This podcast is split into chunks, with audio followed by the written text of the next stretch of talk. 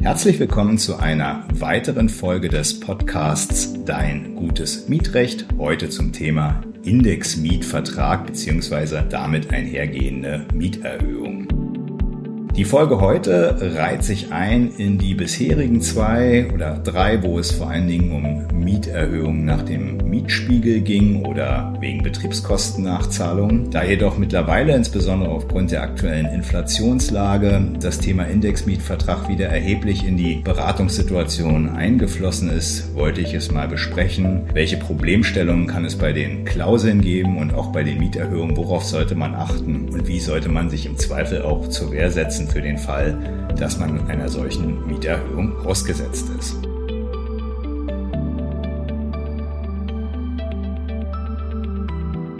Zunächst möchte ich mich aber bedanken für die zahlreichen neuen Abonnentinnen und Abonnenten. Es sind jetzt schon fast 150 und bin recht überrascht, wie dieses kleine Format dann doch recht schnell eine gewisse Beliebtheit erfahren hat. Ich würde mich auf jeden Fall bereit erklären, ab 200 Abonnentinnen und Abonnenten einen kleinen Livestream bei YouTube oder Twitch anzubieten, wo man eine kleine Mietersprechstunde abhalten kann. Also wer daran Interesse hat, die ganze Sache hier mal live und in Farbe zu sehen, der darf gerne den Podcast teilen oder eben abonnieren.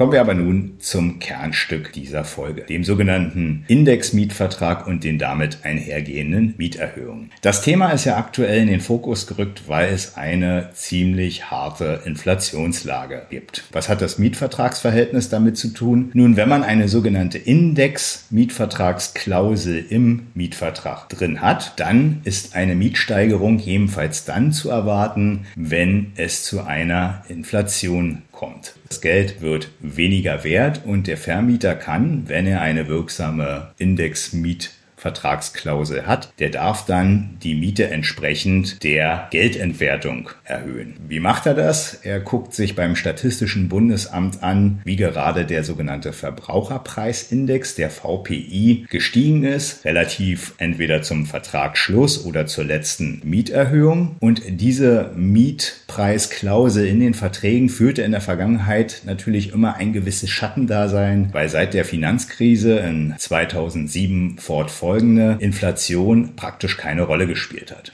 Dadurch waren die Erhöhungsspielräume bei solchen Mietvertragskonstellationen geringer und dementsprechend war so ein Mietvertrag in den letzten 15 Jahren praktisch wie ein Schatz. Da es keine spürbare Inflation gab, also keine spürbare Geldentwertung, hatten die Vermieter es schwer mit dieser Art Vertrag die Mietpreise anzupassen und musste dann als Mieter, wenn dann überhaupt nur in sehr geringem Umfang mit einer Mieterhöhung rechnen. Nun ist das selbstverständlich anders. Dadurch, dass verschiedenste Konsumgüter teurer geworden sind, die Maßstab für diesen sogenannten Verbraucherpreisindex sind. Dadurch haben Vermieter, die ursprünglich mal einen Indexmietvertrag geschlossen haben, entdeckt, dass sie die Miete erhöhen können, teilweise schnell um 10 Prozent und mehr. Und die tun das dann tatsächlich auch.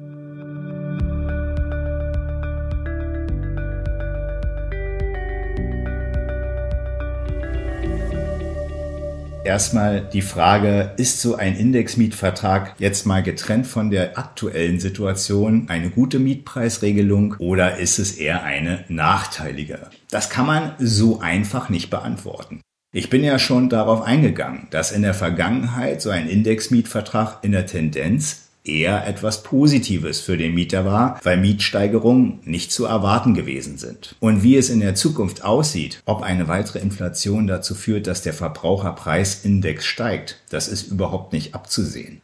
Deswegen wenn man jetzt einen Vertrag neu schließt oder was auch möglich ist, wenn ein Vermieter sagt, du lieber Mieter, ich finde unsere bisherige Mietpreisregelung, wo wir Mieterhöhungen allenfalls nach der ortsüblichen Vergleichsmiete, also nach dem Mietspiegel vereinbart haben, davon möchte ich jetzt weg. Mir wäre es lieber, wenn wir eine Indexklausel dort hineinbekommen. Das kann man ja durchaus machen. Dann sollte man sich überlegen, ob man das mitmacht oder nicht. Zum aktuellen Zeitpunkt, und das ist ja mehr eine Momentaufnahme, ist es sicherlich eine unangenehme Situation, insbesondere wegen der Mietsteigerungen. Und ob die jetzt ihr Ende finden oder ob die Inflation immer massiver zu Geldentwertung führt und entsprechend zu Preissteigerungen, das ist nicht absehbar. Ob das so weitergeht, kann keiner genau sagen. An sich, aus meiner Sicht, ist so ein Indexmietvertrag gar keine schlechte Situation. Und das Hauptargument für den Mietrechtler, der eher auf Mieterseite kämpft, ist vor allen Dingen, dass eine Mieterhöhung nach einer Modernisierung nahezu ausgeschlossen ist. Wenn der Vermieter auf den Gedanken kommt, wohnwerterhöhende Maßnahmen anzukündigen, einen Fahrstuhl einbaut, einen Balkon,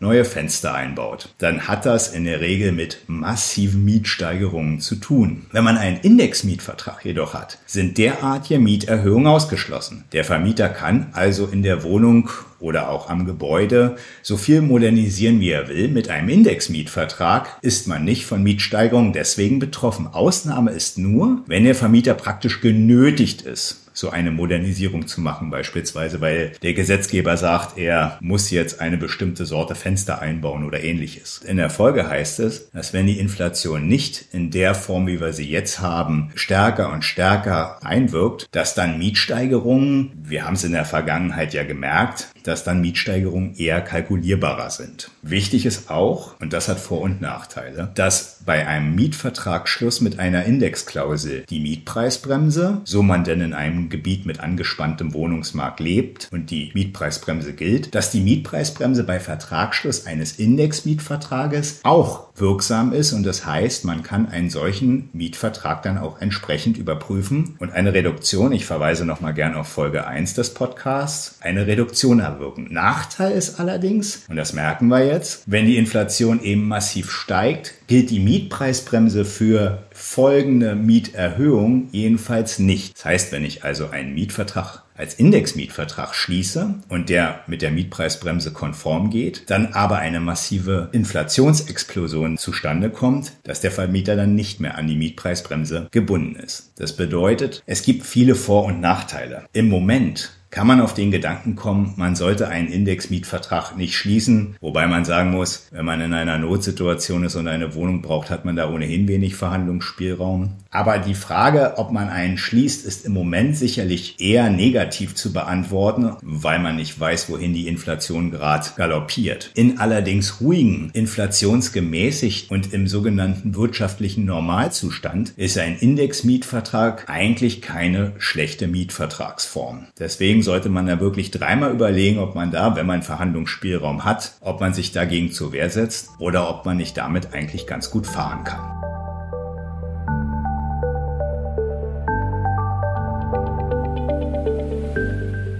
Im Prinzip werden diese zwei genannten Abteilungen, nämlich einerseits Wirksamkeit der Index-Mietpreisklausel und zweitens Wirksamkeit der Index-Mieterhöhung, relevant, wenn man eine Mieterhöhung bekommt. Dann sollte man, wie ich es ja immer rate, zu der Mieterberatung seines Vertrauens gehen und der dortige Berater oder die Beraterin schaut sich dann als erstes an, ob die Indexklausel im Mietvertrag wirksam ist. Die kann nämlich aus verschiedenen Gründen nach den Paragraphen 557b Absätze 1 bis 4 unwirksam sein. Und da steht auch nochmal näher definiert im Absatz 5, also nachteilige Klauseln, die gegen diese Vorschrift verstoßen, sind unwirksam. Ich will mal nur ein paar Beispiele benennen, das wird dann in der Beratungssituation jeweils immer zu klären sein. Also beispielsweise musst du eine Mieterhöhung in Textform ergehen nicht Schriftform, aber in Textform. Also mündlich geht nicht, wenn sowas beispielsweise in einer Mietvertragsklausel geregelt ist. Ein mündlicher Hinweis auf den gestiegenen Verbraucherpreisindex genügt. Das würde auf jeden Fall zu einer Unwirksamkeit der Indexmietvereinbarung führen. Oder dass beispielsweise eine Mieterhöhung bei Steigerung des Verbraucherpreisindexes automatisch, ohne dass man ein sogenanntes Erhöhungsschreiben bekommt, passiert. Auch das ist unwirksam. Oder ein Umgehen der sogenannten Jahressperrfrist, wenn das in einem Mietvertrag drin steht. Grundsätzlich muss vom Vertragsschluss bis zur ersten Mieterhöhung oder von Mieterhöhung zu Mieterhöhung jeweils ein Jahr vorhanden sein, bevor eine Erhöhung überhaupt wirksam ist. Wenn man sowas in einer Mietvertragsklausel ausschließt, dann ist das auf jeden Fall auch unwirksam. Oder was auch durchaus früher hin und wieder vorgekommen ist, dass eine Mieterhöhung im Rahmen einer Indexmietvereinbarung nur einseitig möglich ist, also immer nur erhöhend. Theoretisch, und das ist eigentlich ganz witzig, theoretisch kann es sein, wenn es zu einer Deflation kommt, dass der Mieter vom Vermieter verlangen kann, dass dieser die Miete absenkt. Das ist eigentlich im Mietvertragswesen grundsätzlich so nicht vorgegeben und ist wirklich eine Ausnahme jetzt mal von Mietminderungen abgesehen oder was ja auch möglich ist bei Betriebskosten, wenn dort ein Guthaben entstanden ist, kann man ja auch vom Vermieter verlangen, dass die Betriebskostenvorschüsse abgesenkt werden. Aber es ist natürlich eher selten. Mieten sinken nicht, Mieten steigen. Aber wenn in der Klausel zum Indexmietvertrag steht, es geht praktisch nur eine Erhöhung und es ist nicht möglich, auch die Miete abzusenken im Falle einer Deflation, dann wäre die Klausel auch unwirksam. Was auch zu einer Unwirksamkeit führt, ist beispielsweise, wenn der Vermieter neben Indexmieterhöhung auch noch zulassen will, dass man nach dem Mietspiegel oder eben, wie ich schon ansprach, wegen Modernisierung die Miete erhöht. Das geht eben nicht zusätzlich. Das bleibt dann wirklich nur bezogen auf den Verbraucherpreisindex. Oder was auch beispielsweise immer mal wieder vorkam, dass vereinbart wurde, dass die Miete nie unter einen bestimmten Betrag fallen dürfe. Auch das geht nicht. Wie gesagt, das muss in beide Richtungen möglich sein, in einem Indexmietvertrag die Miete nach oben wie nach unten anzupassen. Was ist die Folge, wenn die Indexmietvertragsvereinbarung unwirksam ist? Das bedeutet natürlich nicht, dass der Vertrag selber unwirksam ist, sondern in der Folge bedeutet das letztlich, dass der Vermieter allenfalls auf die Mieterhöhungsmöglichkeiten verwiesen ist, die das Gesetz sonst kennt. Also nach Mietspiegel oder nach sogenannten Vergleichswohnungen oder die schon benannten anderen Möglichkeiten Möglichkeiten bei einer Modernisierung oder in der letzten Folge genannten Betriebskostennachzahlungen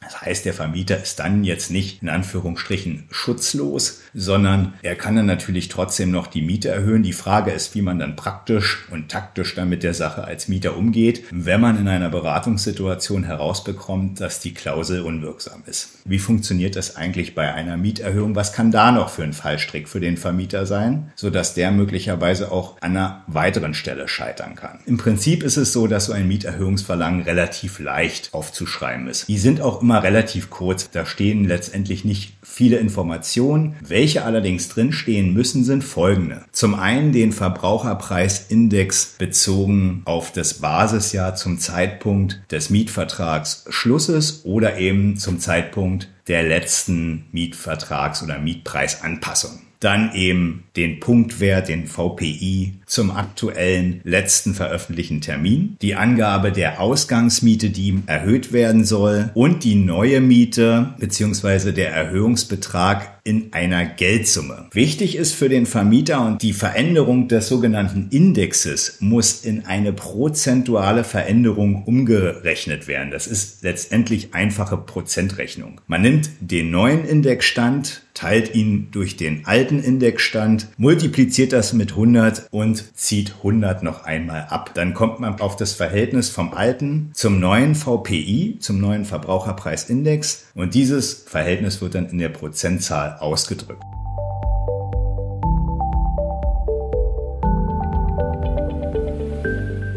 Wenn das Vermieter geschafft haben, wie gesagt, das ist nicht sonderlich kompliziert und insbesondere noch die benannte Jahresfrist eingehalten haben, dann gilt die neue Miete zu dem Zeitpunkt, der in dem Mieterhöhungsschreiben definiert ist. Die Jahresfrist, also ein Jahr muss die Miete unverändert gewesen sein. Wenn die Jahresfrist eingehalten wurde, dann gilt die Miete automatisch zu dem Zeitpunkt, der im Mieterhöhungsverlangen genannt ist. Ihr, das heißt, ihr müsst nicht extra zur Mieterhöhung zustimmen.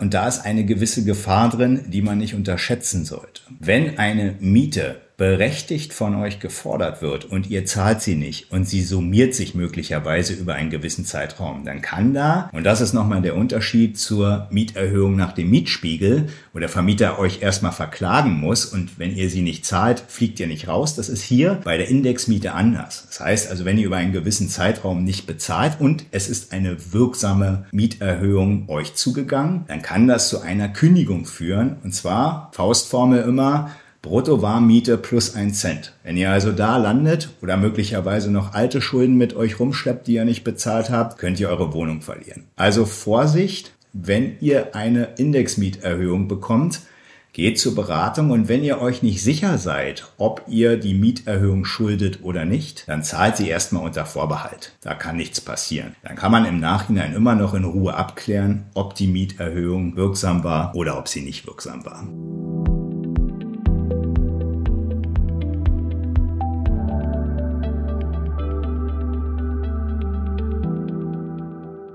Wie geht man nun allerdings damit um, wenn in einer Beratungssituation festgestellt wird, dass die Mieterhöhung unwirksam ist. Entweder weil sie selber falsch gemacht wurde. Ich hatte jetzt einen aktuellen Fall am Amtsgericht Neukölln, da wurden falsche Jahreszahlen benutzt und dadurch die Mieterhöhung etwas in die Höhe manipuliert. Wie geht man also damit um, wenn man merkt, die Mieterhöhung ist nicht in Ordnung oder die Klausel im Mietvertrag, wie ich das vorhin erklärt habe, ist aus irgendwelchen Gründen unwirksam. Ich würde taktisch damit umgehen. Wenn die Mieterhöhung unwirksam ist und die Klausel wirksam, würde ich dem Vermieter möglicherweise das noch gar nicht mitteilen, sondern erstmal die Miete unter Vorbehalt bezahlen. Wenn man das taktisch richtig gemein machen will, könnte man das theoretisch sogar über drei Jahre tun, dann dem Vermieter offenbaren, dass die Mieterhöhung unwirksam war und den gesamten Betrag zurückverlangen. Vorteil ist nicht nur, dass man dann einen erheblichen Geldbetrag inklusive Zinsen zurückkriegen dürfte, und die Zinsen steigen ja gerade wieder, sondern dass der Vermieter dann erst eine neue Mieterhöhung auf den Weg in die Zukunft bringen muss und für die Vergangenheit eben die alte Miete vor der falschen Mieterhöhung geschuldet war. Das bringt in der Regel Regel natürlich etwas böses Blut ins Verhältnis. Letztendlich muss man entscheiden, ob man mit derartigen Taktiken um die Ecke kommt. Man kann es natürlich auch etwas entspannter machen und dem Vermieter den Hinweis geben, dass die Mieterhöhung falsch ist. Allerdings muss man dann natürlich auch nicht lang drauf warten, weil dann kommt die richtige Mieterhöhung auf den Fuß und ihr seid jetzt nicht in der Pflicht, euren Vermieter darüber zu beraten, wie er letztendlich mietrechtlich korrekt handelt.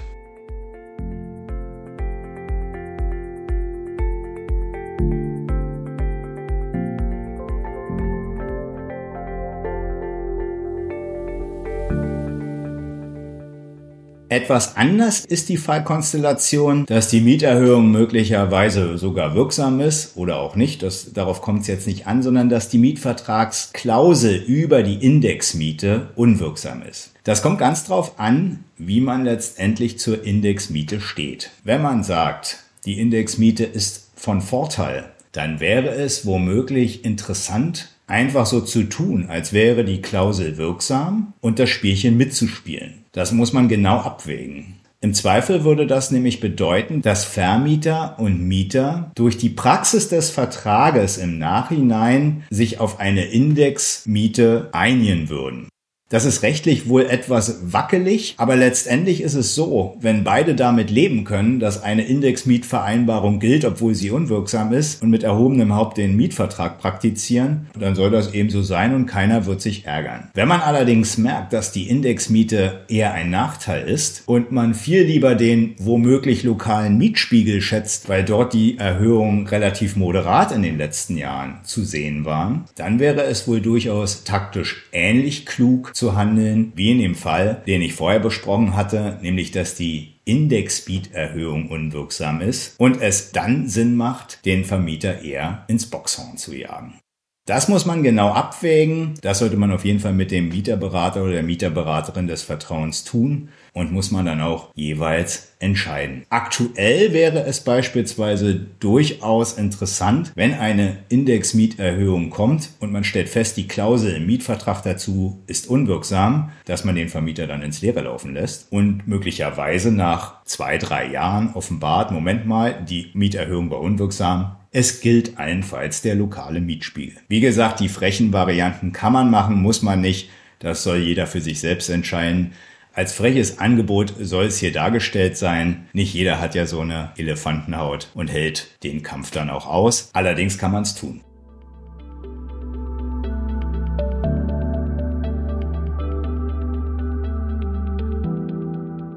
Damit möchte ich mich verabschieden und ich würde mich nach wie vor freuen, wenn der Podcast weiterhin sich der Freude der Hörerinnen und Hörer erfreut. Und in zwei Wochen gibt's dann ein paar Tipps zur Mieterhöhung nach Modernisierung. Vielen Dank und bis zum nächsten Mal.